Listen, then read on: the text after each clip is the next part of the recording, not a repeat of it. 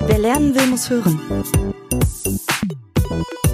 Der Adobe Bildungspodcast. Hallo, herzlich willkommen zu einer neuen Ausgabe in unserem wunderbaren Podcast Wer lernen will, muss hören. Folge 3 in dieser Staffel und wir haben das Thema Material oder Materie. Worauf kommt es in der Zukunft der Bildung an? Und das ist natürlich die ganz, ganz große Frage. Es gibt Geld, aber wohin soll dieses Geld fließen? Wie kann man das am besten verwenden? Und vor allem, reicht es überhaupt, da so ein bisschen Geld in die Hand zu nehmen oder muss man noch viel mehr Dinge unternehmen? Und ich freue mich sehr darauf, dass wir zwei Gäste haben für diese Runde hier bei uns im Podcast, nämlich zum einen Professor Professor Dr. Susanne Lynn Klitzing. Sie ist Vorsitzende des Deutschen Philologenverbands und außerdem dabei Tina Groll. Sie arbeitet als Redakteurin für Zeit Online und was sie dort genau macht, das wird sie uns gleich selbst sagen. Mein Name ist Mirko Drotschmann. Freut mich sehr, dass ihr wieder zuhört, dass ihr dabei seid bei diesem Podcast. Und natürlich herzlich willkommen. Vielen Dank fürs Mitmachen an unsere beiden Gäste. Hallo. Hallo, grüß Sie. Hallo, ich freue mich auf das Gespräch. Frau Lin-Klitzing, Sie sind, wenn man so will, die oberste Lehrerin Deutschlands, äh, zumindest äh, qua Funktion Vorsitzende des Deutschen Philologenverbands. Äh, vielleicht können Sie mal kurz sagen, äh, wie wird man das denn? Das freut mich zu hören, dass ich die oberste Lehrerin Deutschlands bin. Ich glaube, dass es auch viele andere sehr gute Lehrkräfte gibt. Wie wird man das? Ich bin ganz normale Gymnasiallehrerin gewesen. Ich habe dann an einem Studienseminar angehende Referendare, angehende Lehrkräfte ausgebildet. Ich bin dann nach Doktorarbeit und Habilitation an die Universität gegangen, bilde dort Lehrkräfte, also angehende Lehrkräfte in der ersten Phase der Universität aus und ich selber bin mit Beginn meines Referendariats damals in den Philologenverband eingetreten und habe immer im Bildungsbereich fleißig gearbeitet, weil für mich einfach dieses Thema gute Bildung für jeden Schüler, für jede Schülerin ein auch privat eminent wichtiges ist. Und das hat dazu geführt, dass ich beruflich diesen Weg eingeschlagen habe und dass auch der Verband mich schließlich zur Vorsitzenden gewählt hat. Der Philologenverband ist ja einer von mehreren Lehrerverbänden. Was zeichnet den Philologenverband besonders aus? Ja, der Philologenverband vertritt das Gymnasium und speziell die Interessen der Gymnasiallehrkräfte, also explizit nicht die Interessen der Grundschullehrkräfte beispielsweise, weil das Gymnasium ja erst als weiterführende Schule ab Klasse 4 einsetzt. Und hier geht es um unsere besonderen bildungspolitischen Vorstellungen. Was macht ein gutes Gymnasium aus? Was bedeutet es eigentlich, vertiefte Allgemeinbildung, wissenschaftspropedeutisch Studierfähigkeit an der Schule zu lehren und zu lernen? Eltern und natürlich berufspolitische Interessen, wie solche arbeiten Lehrkräfte nicht eigentlich zu viel, weil das Unterrichtsvolumen, was sie haben, ist eines, das bereits seit dem Zweiten Weltkrieg auf demselben Stand war. Und obwohl viele weitere Belastungen hinzugekommen sind, hat sich das Unterrichtsdeputat in keinem Land gesenkt, sondern eher erhöht. Das vertreten wir für unsere Lehrkräfte und versuchen eben auch auf diesem Wege, auch für die Schülerinnen und Schüler, gute Bildung zu erreichen, indem auch Lehrkräfte nur in dem Maß belastet werden, wie das einem guten Unterricht zuträglich ist. Wie guter Unterricht in der Zeit der Digitalisierung gemacht werden kann, darüber wollen wir gleich noch genauer sprechen. Jetzt erstmal noch zu Ihnen, Frau Groll. Ich habe gerade schon gesagt, Sie sind Redakteurin bei Zeit Online, arbeiten als Journalistin und haben dort auch immer wieder mit dem Thema Bildung zu tun, oder? Ähm, ja, ich ähm, schreibe vor allem über Arbeitsmarktthemen, ähm, Arbeitsmarkt, Politik, bin Wirtschaftsredakteurin von Haus aus, auch Wirtschaftsjournalistin, ähm, aber beschäftige mich auch immer wieder mit dem Thema Bildung und mich treiben vor allem die Arbeitsbedingungen der Lehrerinnen und Lehrer in Deutschland um, denn ich bin nicht nur Journalistin, ich bin auch aktive Gewerkschafterin, Vorsitzende der Deutschen Journalistinnen und Journalistenunion in Verdi. Und Verdi vertritt ja auch viele ähm, Lehrerinnen und Lehrer. Und ähm, die Bildungschancen und der Stand der Digitalisierung hängt natürlich auch ganz stark damit zusammen, welche Arbeitsbedingungen Lehrerinnen und Lehrer tatsächlich vorfinden, wie gut sie unterstützt werden ähm, und was sie dann am Ende den Kindern und Jugendlichen auch tatsächlich vermitteln können. Es gibt immer mal wieder den Vergleich zwischen Journalisten und Lehrern. Da sagt man, beide müssen den Leuten irgendwie was beibringen. Sehen Sie da auch gewisse Parallelen zwischen diesen beiden Berufsgruppen? Dazu fällt mir jetzt meine ehemalige Chefredakteurin ein, die ähm, gewechselt hat ähm, und Quereinsteigerin geworden ist. Die arbeitet ähm, mittlerweile als Lehrerin an einer Berliner Schule und die hat äh, erst kürzlich einen äh, Gastbeitrag in einem Medienmagazin äh, geschrieben, beziehungsweise ist ähm, dafür interviewt worden. Und die sagte, naja, gut, die Arbeitsbedingungen von Lehrern Lehrerinnen und Lehrern sind äh, äh, vergleichbar äh, paradiesisch, wenn wir zumindest die Arbeitszeiten betrachten. Insofern äh, würde ich jetzt sagen, gut, Journalistinnen, Journalisten und Lehrerinnen, Lehrer haben vielleicht nicht ganz so viel gemeinsam, wenn wir darum, darüber sprechen, darauf ziehen Sie ja gerade ab, dass es ähm, die, um die Vermittlung von Inhalten geht. Ähm, da sind vielleicht Anknüpfungspunkte. Ähm, ich glaube allerdings, dass Journalistinnen und Journalisten ähm, noch einen etwas anderen Auftrag haben. Wenngleich auch beide ähm, sicherlich ähm, dazu oder dafür verantwortlich sind, ähm, für die Demokratie einen wichtigen Beitrag zu leisten, nämlich indem sie ähm, den Menschen helfen, ähm, unabhängige Meinungen sich bilden zu können, Informationen einordnen zu können und natürlich ähm, ganz nah ähm, auf dem Boden der Verfassung arbeiten müssen und ähm, einen staatlichen Auftrag haben, tatsächlich ja im Sinne der, der freiheitlichen Demokratie ähm, zu arbeiten. Darf ich einmal nachfragen, wie Sie das gemeint haben mit den paradiesischen Arbeitszeiten für Lehrkräfte? Naja, Lehrkräfte arbeiten nicht rund um die Uhr, also die haben in der Regel schon ähm, nachts dürfen sie schlafen und müssen nicht äh, in Lifetime äh, Lagen, Terroranschläge etc. einordnen. Ähm, und natürlich äh, gelten äh, für Lehrerinnen und Lehrer Tarifverträge, tarifliche Bedingungen. Das finden wir im Journalismus so gut wie gar nicht mehr. Ähm, insofern sind das schon die Arbeitsbedingungen etwas, etwas andere. Und ähm, ich glaube, es ist durchaus, durchaus stressig, äh, Lehrerin oder Lehrer zu sein und vor einer äh, Schulklasse zu stehen. Die Herausforderungen sind aber gänzlich unterschiedliche. Und ähm, ich glaube, man tut sich da jetzt keinen Gefallen, wenn wir die gegeneinander ausspielen. Aber ich glaube, es ist eben auch nicht das, das Gleiche und man kann das schlecht miteinander vergleichen erreichen. Ich glaube, dass die Arbeitszeiten jetzt keine sind, die nicht Abend- oder Nachtzeiten sind. Nach den empirischen Untersuchungen, die wir bisher haben, zeichnet sich insbesondere der Lehrerberuf dadurch aus, dass er eigentlich keine Pause hat. Das heißt, maximal am Samstag finden in der Regel vielleicht so drei Stunden Unterrichtsvorbereitung statt. Das ist sozusagen der freieste Tag. Und ansonsten gehen die Arbeitszeiten die Woche durch, nämlich sieben Tage die Woche. Und die sind eben auch nicht getaktet entlang der Unterrichtszeit. Das ist klar, da stehen wir vor den Schülerinnen und Schülern, sondern die sind natürlich auch maßgeblich dadurch bestimmt, dass man Unterricht vorbereitet, Klausuren korrigiert und ähnliches mehr.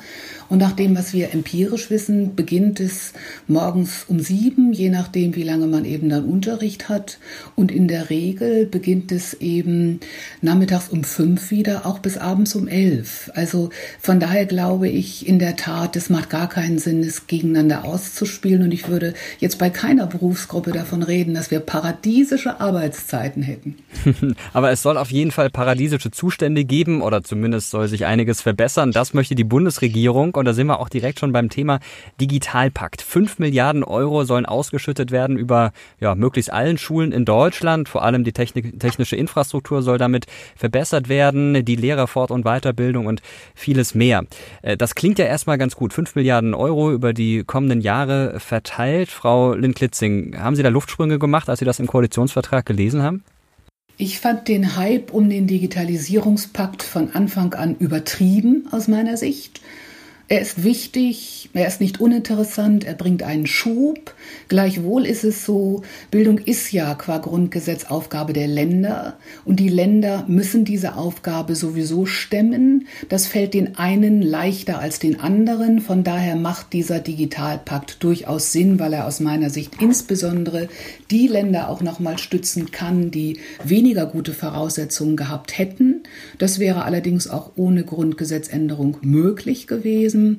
Und wenn man sich die Zahlen kritisch anguckt, dann ist es so, dass in dieser Legislaturperiode eben dann die 3,5 Millionen von den fünf erstmal ausgegeben werden und pro Schule kommt man auf plus minus 25.000 Euro eben pro Schuljahr. Und wenn Sie das umrechnen in Bezug darauf, wie viele Endgeräte kann ich gegebenenfalls anschaffen, wie viele Smartboards, wie viele interaktive Smartboards kann ich gegebenenfalls sogar auch noch eine IT-Service Arbeitskraft davon einstellen, was sowieso viele Schwierigkeiten mit sich bringt, dann ist eigentlich schon klar, dass die Summe, die tatsächlich zur Verbesserung der digitalen Infrastruktur investiert werden kann, relativ gering ist. Aber sie bringt einen Schub, weil die Länder natürlich mitfinanzieren müssen und dadurch bekommt das Ganze noch einen stärkeren Drive als bisher. Aber hilft es denn dann wirklich, wenn man sich neue Geräte anschafft, die vielleicht nach ein, zwei Jahren wieder veraltet sind? Äh, wäre es nicht sinnvoll, an anderen Stellen da anzusetzen und zu sagen, wir nehmen das Geld dafür, anstatt jetzt zwei, drei Sätze iPads zu kaufen für verschiedene Klassen? Ja, was wir auf jeden Fall erstmal brauchen, ist eine digitale Infrastruktur. Die haben wir ja gar nicht. Also maximal die Hälfte der Schulen ist vielleicht mit WLAN ausgerüstet oder hat Breitband.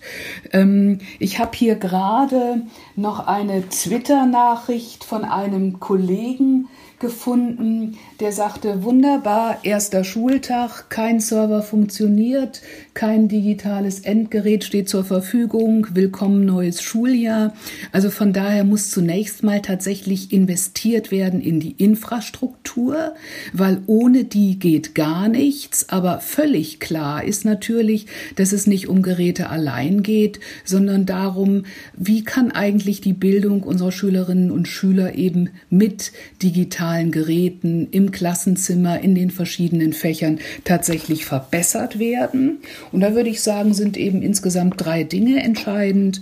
Es geht um den langfristigen Support angeschaffter Geräte in Absprache mit dem jeweiligen Schulträger. Es geht um gute Konzepte für den Unterricht. Das muss allerdings aus meiner Sicht auch bereits in der ersten Phase der Lehrerbildung, in der zweiten Phase implementiert werden.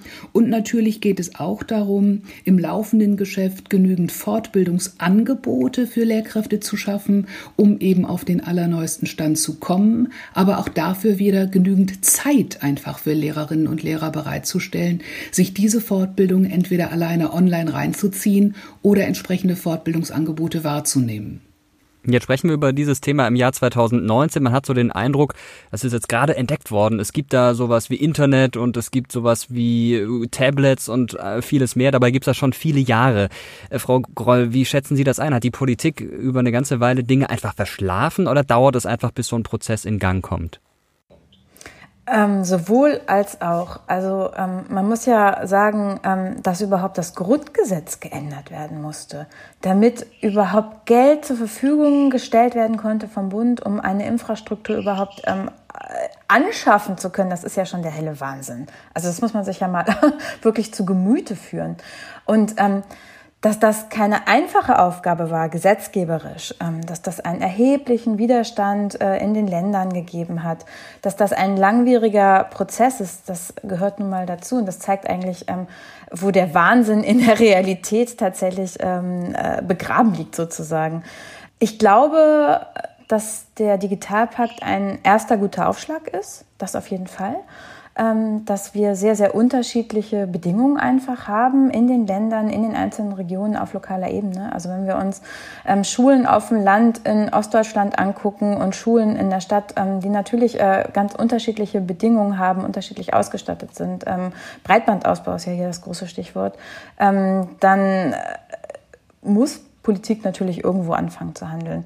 Äh, besser spät als nie, würde ich jetzt mal so sagen. Ähm, es ist gut, dass jetzt die Grundlagen dafür da sind, aber wie Frau Lehn-Kitzing schon sagte, ähm, diese 5 Milliarden Euro, das klingt so wahnsinnig viel. Und natürlich mag das für den einzelnen Bürger, die einzelne Bürgerin, den einzelnen Steuerzahler und Steuerzahlerin ähm, wie ein gigantisches, äh, eine gigantische Summe klingen, aber tatsächlich ist es dann am Ende des Tages wirklich nur der äh, Tropfen auf dem heißen Stein.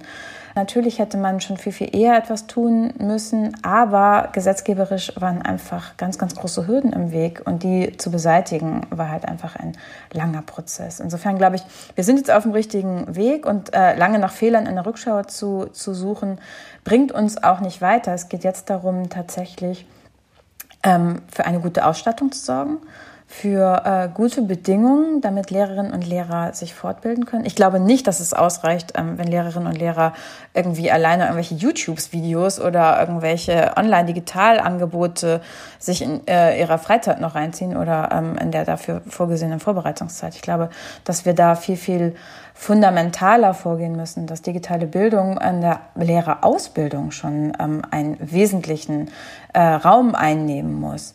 Ähm, das ist jetzt ganz, ganz entscheidend. Und ähm, dass jetzt ganz, ganz schnell ähm, entsprechende Konzepte vorgelegt werden. Denn die bürokratischen Hürden, die sind enorm hoch. Und ich glaube, da hätte man vielleicht ein bisschen pragmatischer handeln können, um das Ganze zu beschleunigen. Ich denke, dass man in der Ausbildung ansetzen muss. Das gilt allgemein als Konsens. Da kann man sagen, klar, das muss man anpassen äh, an das sozusagen moderne Zeitalter. Aber natürlich sind ja schon äh, Zehntausende Lehrerinnen und Lehrer seit einer ganzen Weile im Dienst. Und jetzt ist auch schon mehrfach äh, bei Ihnen beiden das Wort Weiterbildung, Fortbildung gefallen. Ja, Frau Den-Klitzing, wie würden Sie das denn aus Ihrer Erfahrung beschreiben? Wie offen sind denn die Kolleginnen und Kollegen dafür, Neues zu lernen? Und äh, vor allem, wie fit sind Sie? Wie fähig sind Sie, sich mit diesen Dingen auseinanderzusetzen? Auseinanderzusetzen? Hm.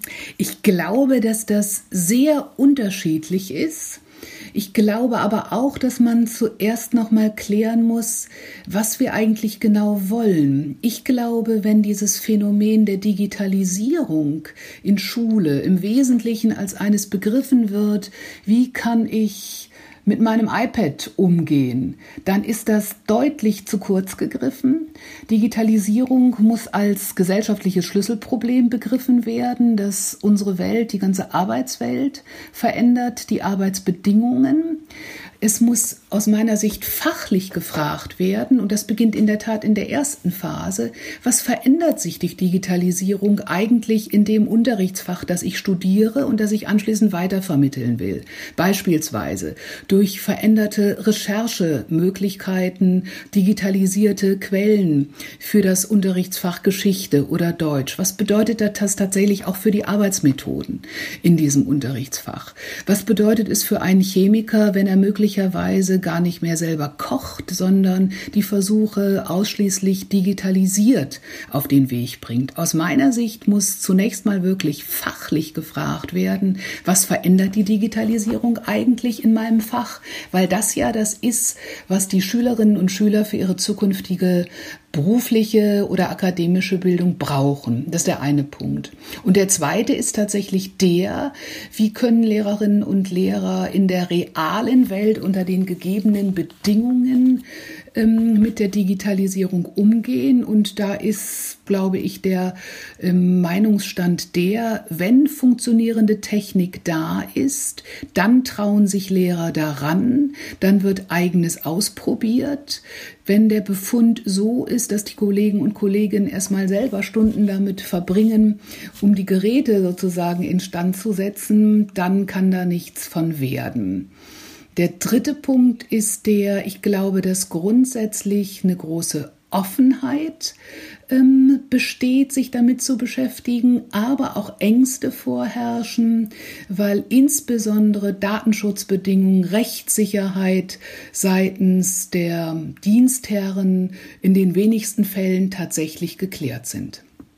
Aber genau das ist ja so ein bisschen das Problem. Also ich finde, das klingt in der Theorie alles ganz, ganz wunderbar, was Sie sagen. Ähm, nur ist die Digitalisierung eben davon geprägt, dass man super agil reagieren muss, dass äh, sich Technik quasi in Echtzeit überholt. Und äh, wenn wir erst anfangen, lange zu fragen, was verändert sich durch die Digitalisierung fachlich und dann Konzepte anfangen zu schreiben, dann äh, sind, ist die Analyse dann, wenn sie aufgeschrieben ist, schon längst wieder überholt. Also Digitalisierung bedeutet eben in einer permanenten Beta-Phase zu sein. Und ähm, ich glaube, dass man da so ein bisschen handlungsfähiger werden muss, agiler, innovativer, schneller. Und ähm, vielleicht funktioniert das gesamte Modell Schule, wie es äh, bisher gedacht ist, gar nicht mehr. Vielleicht brauchen wir neue Formen von Schulen, neue Formen von, von Führung auch innerhalb ähm, von Schule. Ähm, ich glaube, dass das eben alles so ein bisschen in Frage gestellt wird, weil ähm, wenn wir in dem Tempo weitermachen, dann werden sicherlich andere Länder, die schneller sind und agiler arbeiten können, äh, uns deutlich überholen. Hm, ich kann vielleicht dazu sagen, ich habe ja nicht dem das Wort geredet, dass wir langsamer werden sollen, sondern dass wir uns darüber bewusst werden sollen, was wollen wir eigentlich tun und dass gute Lehrerbildung natürlich in der ersten Phase bereits damit anfangen muss, zu überlegen, was Digitalisierung tatsächlich verändert. Das bedeutet nicht, dass in der Jetztzeit die Lehrerinnen und Lehrer sich bereits damit beschäftigen müssen und das tun sie ja auch. Aber ähm, unter dem Schlagwort agiler sozusagen sozusagen in Frage zu stellen, dass Digitalisierung auch in der ersten Phase der Lehrerbildung reflektiert werden muss. Also das glaube ich führt jetzt nicht weiter. Das ist mir auch, um Ihr Wort aufzugreifen, eigentlich dann auch wiederum zu theoretisch. Ich glaube, die Kollegen vor Ort sitzen da, kommunizieren mit ihren Schülerinnen und Schülern mit Glück über entsprechende Lernplattformen, wenn sie denn existieren und sind eben in der Tat von genau dem geprägt, was ich gesagt habe. Wie ist eigentlich Datenschutz und Rechtssicherheit ausgelegt? Mein Computer, den ich habe, mein Laptop, den ich mit in die Schule bringe, auf dem ich auch die Noten eintrage, ist kein Dienstlaptop. Der steht auch zu Hause bei mir im Arbeitszimmer. Der kann im Zweifelsfall auch noch mal mein Kind ran oder ähnliches. Also ich finde schon, dass das Dinge sind, die im Interesse der Schülerinnen und Schüler Schüler und der Lehrkräfte geklärt werden müssen. Und ähm, das ist eine Aufgabe des Dienstherrn. Ja, ja, absolut, da bin ich ganz, ganz bei Ihnen. Bring Your Own Device war noch nie eine super Idee. Also weder an Schulen noch in der freien Wirtschaft. Ähm, aber wir erleben es nun mal, dass, äh, weil zum Beispiel die Ausstattung so lange dauert ähm, äh, und Realität nun mal eine andere ist und Schülerinnen und Schüler ja sowieso schon auf den Lernplattformen unterwegs sind, im Zweifelsfall eben nicht pädagogisch betreut ähm, und im Zweifelsfall eben unbeaufsichtigt sozusagen, ähm, dass, dass Lehrerinnen und Lehrer da einfach handlungsfähiger werden müssen. Und ich glaube, man tut schon gut daran, ähm, den Lehrenden Mut zu machen und ähm, sie auch ausprobieren zu lassen. Und natürlich ähm, müssen Gesetzgeber, muss Gesetzgebung, muss der Dienstherr etc. alles nachziehen. Das muss alles irgendwie reguliert werden. Da bin ich schon, schon bei Ihnen. Ich glaube nur, dass man das eine tun muss, ohne das andere zu lassen. Ja, also da haben wir völligen Konsens. Ich würde im Prinzip drei Ebenen äh, unterscheiden und die müssen auch gemeinsam angegangen werden. Das eine ist eben letzten Endes so, ein, so eine strukturelle Frage. Wie sieht's eigentlich mit Ressourcen, mit Gesetzen, mit Aus- und Fortbildungen aus? Das ist die Ebene, über die wir momentan reden. Die zweite Ebene ist eben tatsächlich so eine technisch-methodische. Was gibt's eigentlich an Apps, an digitalen Lehrbüchern? Wie kann man mit Lernplattformen arbeiten? Welche Classroom-Response-Systeme gibt es? Wozu nützen eigentlich interaktive Whiteboards? Whiteboards und ähnliches mehr. Und der dritte aus meiner Sicht relevante Punkt ist eben tatsächlich der, was bedeutet das auch inhaltlich didaktisch? Beispielsweise im Unterrichtsfach Deutsch. Wie gehe ich mit Fake News um und ähnlichem mehr? Welche Rolle spielen Filterblasen, Bots, Cybermobbing, Urheberrecht, Privatsphäre? All diese Dinge müssen eben im inhaltlich didaktischen Bereich bedacht werden. Und ähm, da kann es natürlich nicht sein, dass das jeder Kollege oder jede Kollegin mal eben für sich alles sozusagen klären muss sondern da brauchen wir eben eine gescheite Ausbildung und eine gescheite Fortbildung. Wenn ich ja mal kurz dazwischen gehen äh, dürfte, Frau Groll, Sie haben äh, vorhin was angesprochen, was ich gerne an dieser Stelle noch ein bisschen vertiefen würde, natürlich auch mit dem Blick auf Digitalisierung. Sie haben davon gesprochen, wir müssen das System Schule neu denken, wir müssen die Sache komplett neu angehen. Was haben Sie damit genau gemeint? Bezieht sich das jetzt auf die Inhalte, bezieht sich das auf die Gebäude, auf die Infrastruktur? Wo ist da Ihr Fokus? wir können ja gerne sehr radikal denken. ja, gerne, ähm, machen wir mal. Naja, einerseits müssen wir uns wirklich fragen, äh, dass Schule immer noch Ländersache ist, ist das eigentlich richtig und zielführend in Zeiten der Digitalisierung, in Zeiten der Globalisierung. Natürlich ist das, ähm, das hat ja auch der Digitalpakt gezeigt, beziehungsweise die ähm, Verfassungsfragen, die zuvor geklärt werden mussten, ähm, eine ganz äh, brisante Frage. Und da werden sich die Bundesländer sicherlich äh, schwer tun, wenn sie äh, die Bildung aus der Hand geben müssen. Aber ähm, vielleicht sollte man tatsächlich darüber nachdenken. Ähm, das wäre auf der, auf der rechtlichen Ebene zu, zu hinterfragen. Zweitens, ähm, ja, diese ganzen Fragen von ähm, Verantwortung, von wie sieht Schule überhaupt aus, wie wird, äh, findet Schule statt, auch das ist natürlich je nach äh, Bundesland und Schulform total unterschiedlich. Ähm, aber auch das wird ja durch die Digitalisierung ähm, vielfach in, in, in Frage gestellt, beziehungsweise da, da gerät das System auch irgendwie an seine Grenzen mitunter. Ähm, und darüber hinaus ist ähm, tatsächlich die Frage, ähm, funktioniert Bildung, wie sie heute erfolgt, in Zeiten von Digitalisierung noch so? Ich habe als Journalistin ähm, zuletzt an verschiedenen ähm, äh, Schwerpunkten mitgearbeitet zum Thema Digitalisierung und Lernen. Ähm, Und es zeigt sich ja, dass es immer wieder neue Lernformen gibt, dass Schülerinnen und Schüler im Zweifel gar nicht mehr den Unterricht besuchen müssen, weil sie sich das autodidaktisch eigentlich alles äh, selber äh, erlernen können, zumindest ab einem gewissen Alter und ab einem gewissen Bildungsgrad. Ähm, und ähm, ich glaube, dass man da ganz, ganz neu denken kann. Ähm, aber das wären sehr radikale Fragen und ähm, ich meine, wir sind ja vielleicht schon froh, wenn Schule überhaupt mal gut mit Digitalisierung ausgestattet ist, äh, wenn es Lehrerinnen und Lehrer gibt, die einfach wissen, wovon sie sprechen, was Digitalisierung am Ende des Tages nicht nur für ihr eigenes Fach, sondern gesellschaftsübergreifend und vielleicht auch für das politische System bedeutet. Da ist natürlich die junge Generation auch gefragt, ähm, das zu erkennen, politisch selber ähm, in die Lage versetzt zu werden, kritisch zu denken, Dinge in Frage zu stellen und ähm, ja, die Demokratie letztendlich auch irgendwo zu verteidigen. Was brauchen wir in Schule tatsächlich oder neu, im, beispielsweise in Bezug auf Selbstlernen und ähnliches mehr?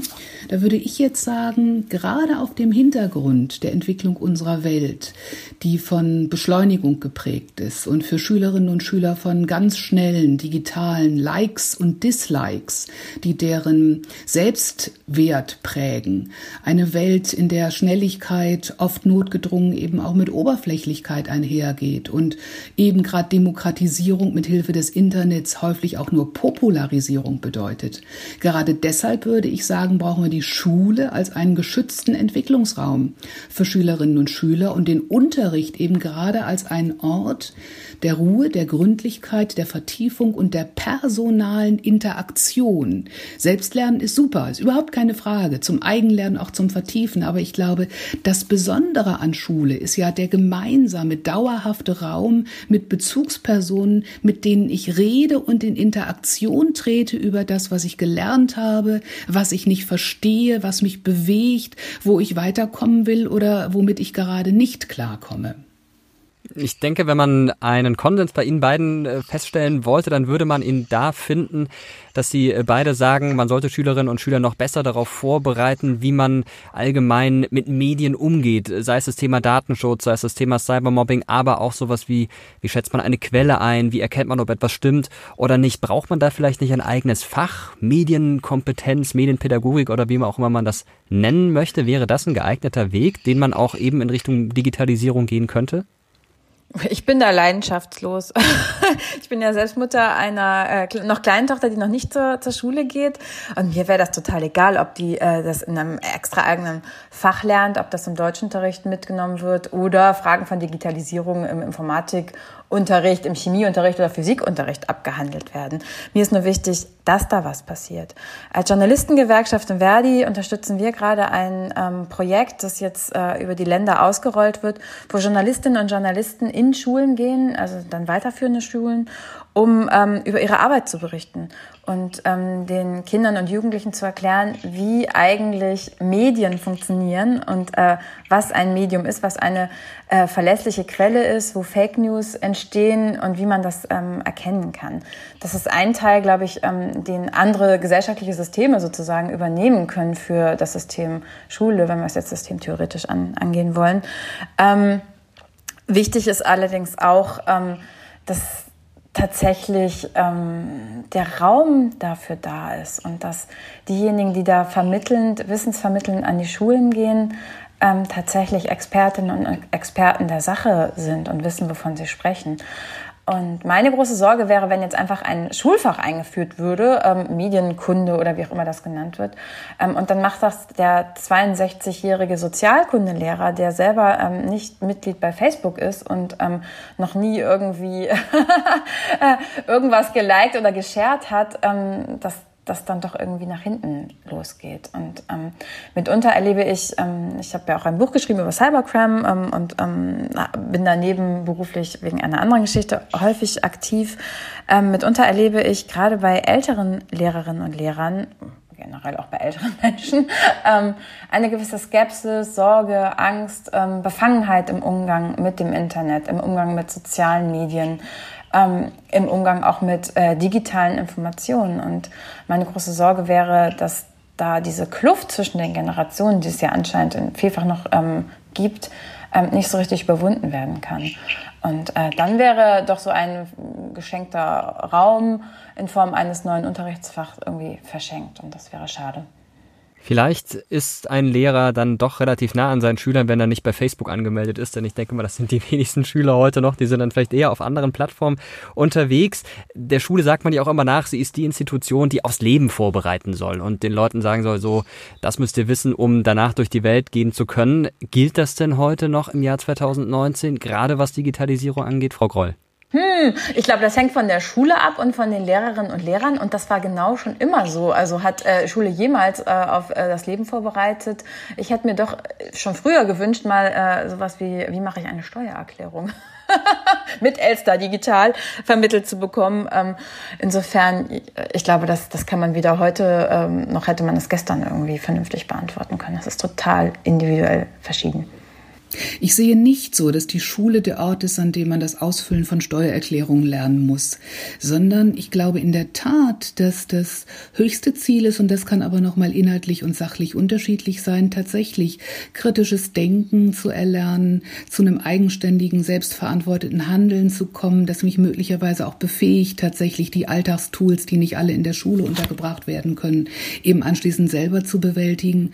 Und dass ich eine hohe Basis von breit breite Allgemeinbildung brauche, um all die verschiedenen News, Infos und Fakten, die sozusagen ungefiltert auf Schülerinnen und Schüler heute zukommen, um die einordnen zu können. Und das ist sozusagen das Raster, mit dem ich eben auch in die Welt gehe, um nicht jeder Information zum Opfer zu fallen oder jedem zu glauben, sondern tatsächlich eine eigene Perspektive für mein Leben mir bauen kann aufgrund dessen, was ich inhaltlich gelernt habe, aber auch, Grund, auch aufgrund sicherlich der Formen, in denen ich was gelernt habe. Das würde ich als Aufgabe von Schule betrachten und ich würde sagen, das wird auch zu 100 Prozent versucht. Ob das zu 100 Prozent gelingt, ist noch eine andere Frage, weil es da ja immer viele Beteiligte und auch durchaus Schwierigkeiten gibt. Aber insofern würde ich sagen, ja, natürlich bereitet Schule auf lebenslanges Lernen vor.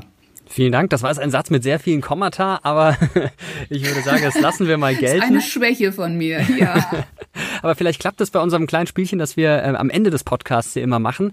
Das ist äh, so eine Art Assoziationsspiel. Ich werfe Ihnen einen Begriff zu und Sie sagen ganz kurz in einem Satz, ohne groß drüber nachzudenken, was Ihnen dazu einfällt. Äh, wir können das ja einfach abwechselnd machen. Frau Groll, mit Ihnen starten wir jeweils immer und dann kommen Sie, Frau Link-Titzing, und äh, sagen einfach das, was Ihnen spontan da in den Kopf springt. Das erste Wort, und das haben wir hier auch schon mal kurz angerissen, ist Föderalismus.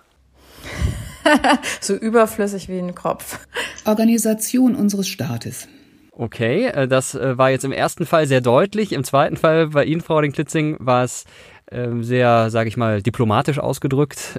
Wenn, wenn Sie äh, sich entscheiden müssten, den Föderalismus im Bildungssystem beizubehalten oder den abzuschaffen, was wäre dann Ihr Beibehalten. Beibehalten. Okay. Nächstes Wort. Der Tageslichtprojektor. Den durfte ich immer im Erdkundeunterricht bedienen. äh, gibt's das noch? Ich weiß es nicht. Furchtbar, überholt und immer das grässliche, verschmierte Schriftbild auf diesen Overhead-Folien. Gut, dass das vorbei ist. Handy im Unterricht. Sollte unbedingt immer mitgeführt werden? Nein. Ähm, ist auf jeden Fall ein, ein Tool, das nicht einfach so einkassiert werden sollte, ähm, das durchaus als Lernmittel eingesetzt werden kann. Wenn die Schule eigene Geräte hat, müssen keine Bring Your Own Device Geräte mitgebracht werden. Und äh, das nächste passt auch ganz gut zu den Geräten, auf denen man was anschauen kann. Wir kommen zu den Inhalten. YouTube-Videos. Wie heißt der Lehrer Schmidt? Lehrer Schmidt, großartig. Ähm, viel mehr Lehrer sollten YouTube-Videos machen und zwar authentische, lustige und geile Videos, die Bock haben, ähm, die, worauf man Lust hat, sich die dann tatsächlich anzugucken. Super zum Selbstlernen. Zum Selbstlernen für Schülerinnen und Schüler oder auch für Lehrer? Ja, für beide natürlich, für alle. Und äh, finden Sie auch, dass Lehrer selber ähm, Videos machen sollten, um die ihren Schülern anzubieten? Ich glaube nicht, dass jeder selber Videos machen muss, aber was ich sinnvoll finde, ist, dass natürlich Lehrerinnen und Lehrer informiert sind über die Videos, die es gibt und gute YouTube-Videos eben auch selber einzusetzen und die entsprechend und anschließend im Unterricht zu besprechen. Okay, dann haben wir noch ein Wort vor uns. Auch das haben wir vorhin schon mal kurz angerissen. Lehrerausbildung in der Lehrerausbildung sollte geprüft werden, ob die Menschen tatsächlich qualifiziert sind, Lehrer und Lehrerinnen zu werden. Ähm, ich glaube, dass das heute noch nicht ganz so umfassend ähm, stattfindet, dass oft diejenigen Lehrer oder Lehrerinnen werden wollen, die vielleicht nicht unbedingt die allerbesten sind. Ähm, und ähm, ich glaube eigentlich, dass dieses ganze Thema Quereinsteigerinnen und Quereinsteiger an, Schu an Schulen ähm, auch eine Chance ist, ähm, neue Menschen an Schulen zu bringen und würde mir hier wünschen, dass diese gleich bezahlt werden. Das hat jetzt weniger mit der Lehrerausbildung zu tun, so nur so ein bisschen am Rande, aber ähm, ist auch ein wichtiger Aspekt. Unglaublich wichtig. Und die Politik sollte die verheerende Kürzung der zweiten Phase weg vom 24-monatigen Unterrichtsreferendariat, was es zuvor gab, hin zu einem Jahr, wie es Brandenburg jetzt macht, schleunigst rückgängig machen. Okay, klare Worte von Professor Dr. Susanne Lind-Klitzing. Sie ist Vorsitzende des Deutschen Philologenverbandes unter anderem. Äh, und Tina Groll, sie ist Redakteurin bei Zeit Online und unter anderem in der Gewerkschaft aktiv, die sich sowohl um Journalistinnen und Journalisten kümmert, als auch um Lehrerinnen und Lehrer, die Deutsche Journalistinnen und Journalistenunion. Ich hoffe, ich habe das richtig zusammengebracht.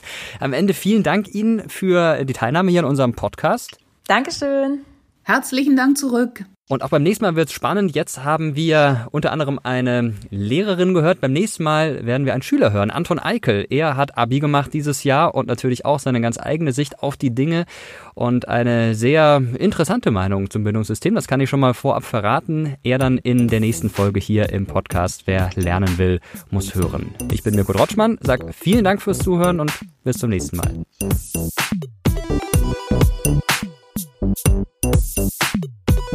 Wer lernen will, muss hören.